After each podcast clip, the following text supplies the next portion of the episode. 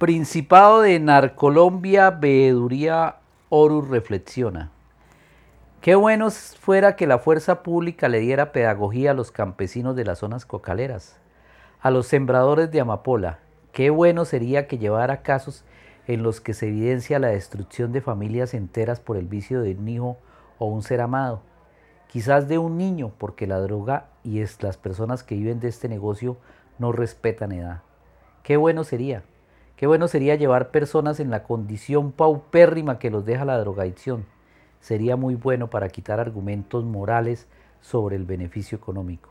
Porque quizás con ese dinero logren ellos dar educación a sus hijos, quizás logren tener cosas buenas, pero el precio para muchas familias es impagable. Es un precio que pagan con dolor, no es económico, es moral.